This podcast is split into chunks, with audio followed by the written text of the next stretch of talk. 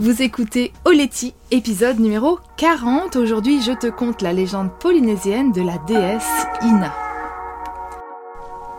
Mon nom est Sarah Hébert et j'anime Oleti, le podcast qui te parle en toute simplicité de développement personnel, de yoga et des sports de glisse.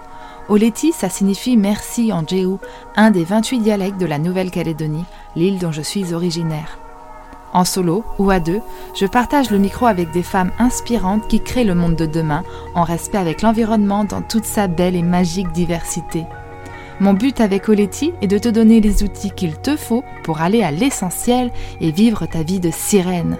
Après dix ans sur les circuits mondiaux en windsurf, je suis devenue la pionnière du sup yoga en France et sillonne désormais les mers du globe avec mon compagnon et nos deux petits mousses. Alors si comme moi tu as envie de croire qu'avec du cœur tout est possible, écoute bien ce qui va suivre. Dans l'épisode précédent, si vous ne l'avez pas écouté, je vous invite vraiment à le faire, hein, puisque je vous parlais de cette rencontre unique que j'ai eue juste au large ici de Rayatea avec une baleine et son baleineau. C'était unique, magique, indescriptible. J'ai essayé de vous retranscrire ça en mots, mais euh, c'était vraiment, vraiment fort. Et donc la Polynésie française, bah, c'est un lieu magique, mystique. Et c'est pour ça que j'ai voulu qu'on fasse une escale de 3 ans ici avec notre voilier euh, Maloya. Si vous ne nous suivez pas sur les réseaux, euh, pour ceux qui écoutent le podcast, on est euh, poussé par le vent, poussé et sur Facebook, Instagram et puis notre chaîne YouTube où on publie des vidéos régulièrement qui portent le même nom. Ici, Rayatea, c'est le berceau de la, de la culture polynésienne, la culture Maui, c'est là que tout est parti, on appelle ça la tête du poulpe, allez voir, c'est une histoire incroyable. Euh, chant danse, tatouage, lagon turquoise, atoll à perte de vue, relief volcanique, requins, dauphins, baleines, oiseaux de mer, fleurs et fruits tropicaux. C'est dans ce décor de rêve qu'on vit et que j'ai eu envie, et c'est pour ça que j'ai eu envie de vous raconter l'histoire de la légende d'Ina, la déesse polynésienne que j'ai choisie pour nommer ma future retraite à Moréa, Teina o Temorea. Et donc avant que je te commence, avant que je commence à parler d'Ina, je vais t'en dire un peu plus sur cette retraite, Teina o Temorea.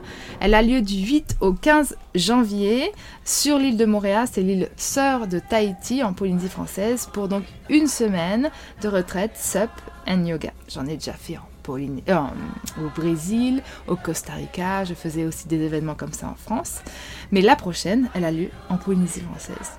Au programme, eh ben, on va faire une semaine de yoga journalier, des sorties en paddle et des séances de SUP yoga, une randonnée guidée et comptée, un atelier tressage et confection de couronnes, un cours de danse tahitienne, une visite de l'écomusée Tefareten Natura à Montréal, qui est tout récent, une sortie en snorkeling, pour découvrir les fonds marins et nager éclairés et les requins, la visite d'une usine de Monoï et de Tiare, bonjour à tous ceux qui arrivent. Et vous allez pouvoir vraiment lâcher prise sur votre quotidien, vous déposer pour réfléchir à vos envies et vos projets pour l'année à venir. Et vous allez voir que justement cette déesse Ina, elle nous invite vraiment à faire ça, à nous connecter avec euh, notre féminin sacré. Les hommes aussi, vous avez du féminin sacré, tout comme nous avons du masculin sacré c'est ce qui vous permettra d'aller chercher votre créativité. Voilà. Donc le tout dans un décor sublime, hein, polynésien, sur l'île paradisiaque de Moréa, face au lagon. Si vous voulez toutes les infos euh, de cette retraite, elle est en... le lien est en bio euh, sur Instagram, mais euh, aussi sur mon site internet à la rubrique Travaille avec moi, les retraites. Et bien sûr, je le mettrai en descriptif de cet épisode d'Oleti installez-vous bien. L'histoire va commencer, les petits.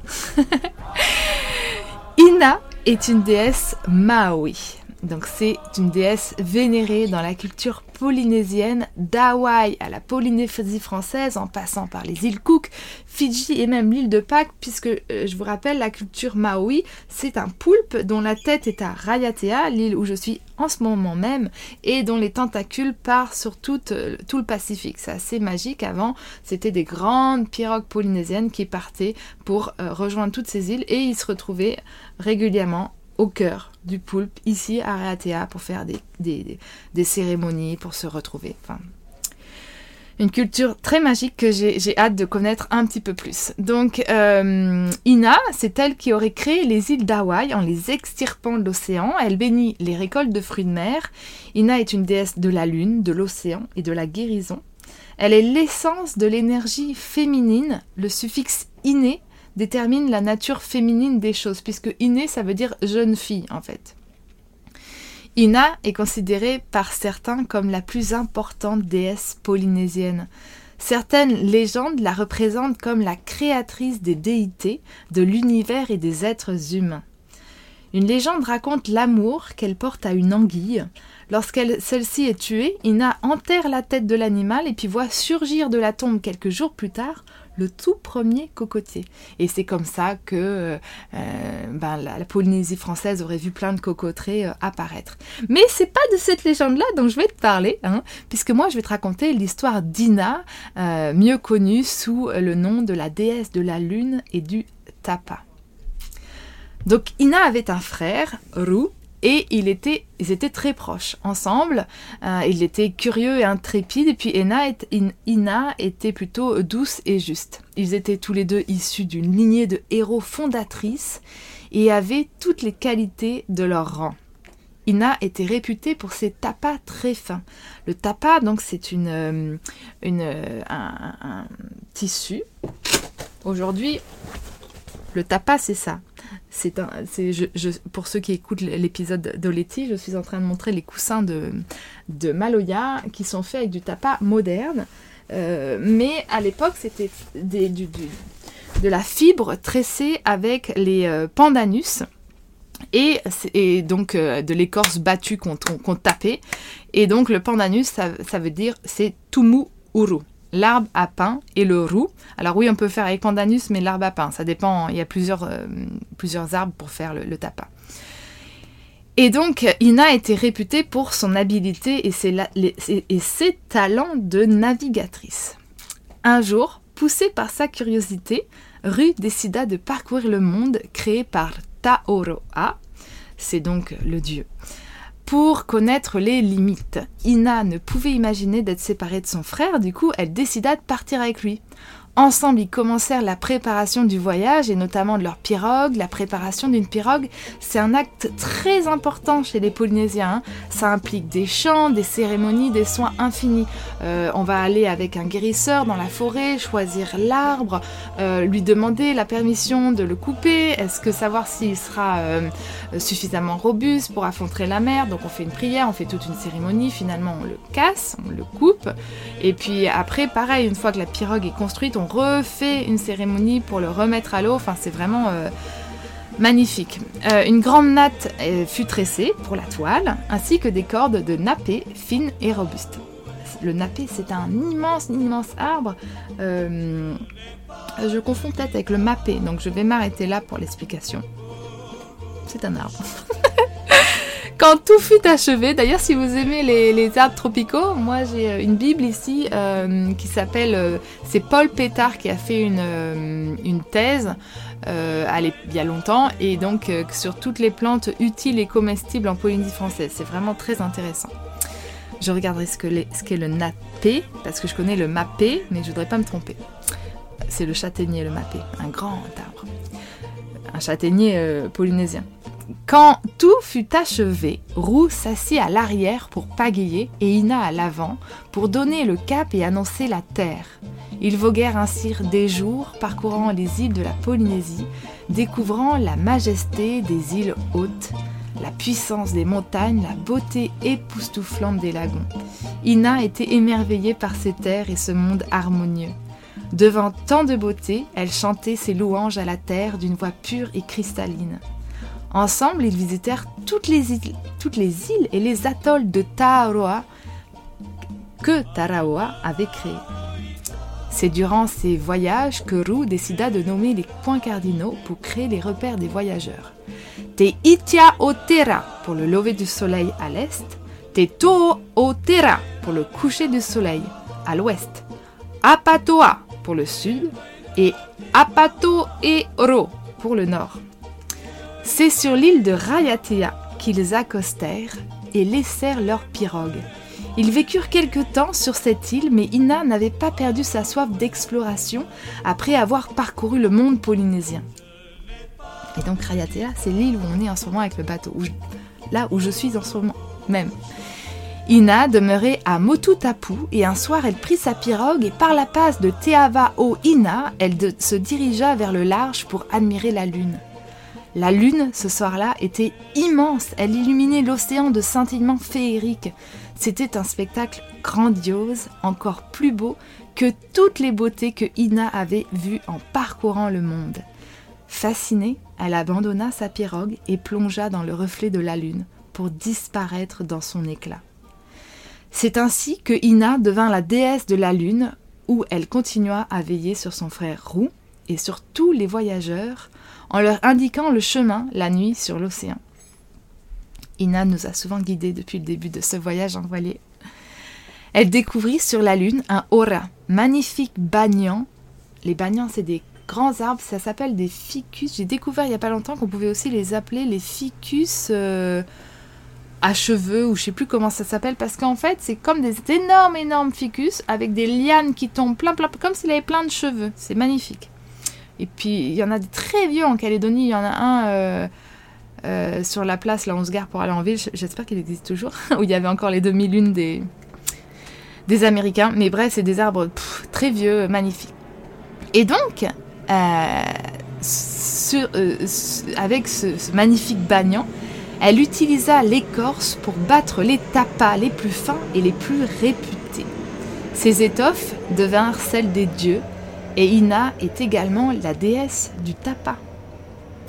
Un jour, Ina laissa tomber une branche de Hora sur la terre, et l'on dit que c'est à Rayatea, et plus précisément à Opoa, que cette branche fit souche pour donner un arbre immense. C'est ainsi que les hommes purent également confectionner du tapa avec son écorce d'une qualité jalousant celle des dieux. Ils furent éternellement reconnaissants à cette douce et bienveillante.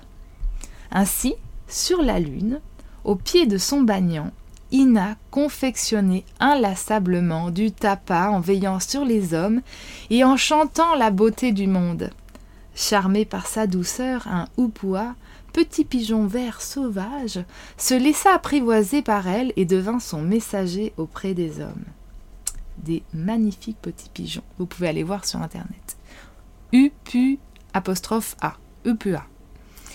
Ainsi, Ina, lointaine mais toujours présente, veille depuis sur le monde, et certains soirs, quand la lune est immense sur l'océan, si tu fais le silence dans ton cœur, tu pourras entendre le chant léger de Ina qui te sourit. Cette histoire, je l'ai tirée, euh, elle est inspirée de... Cette histoire, euh, je ne l'ai pas pondue, mais je l'ai lue dans Tahiti aux temps anciens de Théoria Henry, euh, aux publications de la Société des océanistes. La déesse Ina euh, elle symbolise cette partie de nous-mêmes, ce féminin sacré dont je vous parlais au début de cet épisode, qui déploie des trésors de créativité pour nous redonner courage, même lorsqu'on a le sentiment que rien ne va. Et le mantra qu'elle nous invite à avoir, c'est aujourd'hui, je descends au plus profond de moi pour faire émerger des eaux de ma conscience la magie. Invoquer Ina pour éveiller votre créativité, c'est justement ce qu'on va faire en janvier 2022 euh, sur la belle île de Moria. Donc je vous invite encore à regarder les, le détail de cette retraite sur mon site internet ou en bio sur Instagram ou dans le descriptif de cet épisode. Et puis pour ceux qui écoutent euh, le podcast Oleti, vous avez la chance d'avoir entendu des musiques d'un ancien temps avec Tahiti Retro, Aita Ra Oi Teo et Rave O Fa A et Arthur Iriti avec les chants folkloriques tahitiens et l'illustration magnifique que j'utilise pour ce podcast est de Suzanne Sédon Bollet. Et avant de vous quitter, comme d'habitude, j'aime bien euh, me demander, puisque le podcast s'appelle Oleti, pour qui ou pourquoi je suis la plus reconnaissante aujourd'hui. Et eh bien aujourd'hui, je suis euh, très reconnaissante d'avoir laissé mon cœur me guider pour euh, m'amener sur cette île que je connaissais déjà et que à quel point je découvre qu'elle est magique et puissante. C'est l'île de Rayatea. Et c'est sûr que dans un avenir, on va dire en 2023, je pense que la prochaine retraite euh, aura lieu ici à Rayatea. Mais en attendant, je vous emmène sur une île fabuleuse, l'île de Moria. Bisous à tous. Dans le prochain épisode, eh ben, je serai avec certainement une invitée passionnée de l'océan. Et puis sinon, euh, je vous parlerai certainement d'un autre sujet en lien avec le stand-up paddle yoga ou avec l'océan. Je sais pas trop encore. Vous êtes les bienvenus pour m'envoyer euh, vos suggestions par message, par commentaire, comme vous voulez. Nana bisous Si tu as écouté l'épisode jusqu'ici, c'est certainement parce que tu l'as bien aimé. Si tu veux soutenir Oleti, la meilleure façon de le faire, c'est de me laisser un témoignage sur Apple Podcasts ou la plateforme de ton choix. C'est super simple, va sur l'application Apple Podcast ou Google Podcast, cherche Oleti. Une fois que tu as trouvé le podcast dans la liste, clique sur s'abonner, puis glisse tout en bas jusqu'à la rubrique évaluation et avis tu vas pouvoir m'écrire un petit mot et me donner tes étoiles, 5 de préférence parce que bon bah mon travail le mérite bien, non Dis-moi aussi pourquoi t'écoutes Oleti, quel impact a ce podcast sur ta vie. Merci d'avoir pris le temps de faire cette dédicace, c'est des gens comme toi qui font que l'émission continue. Bisous, à la semaine prochaine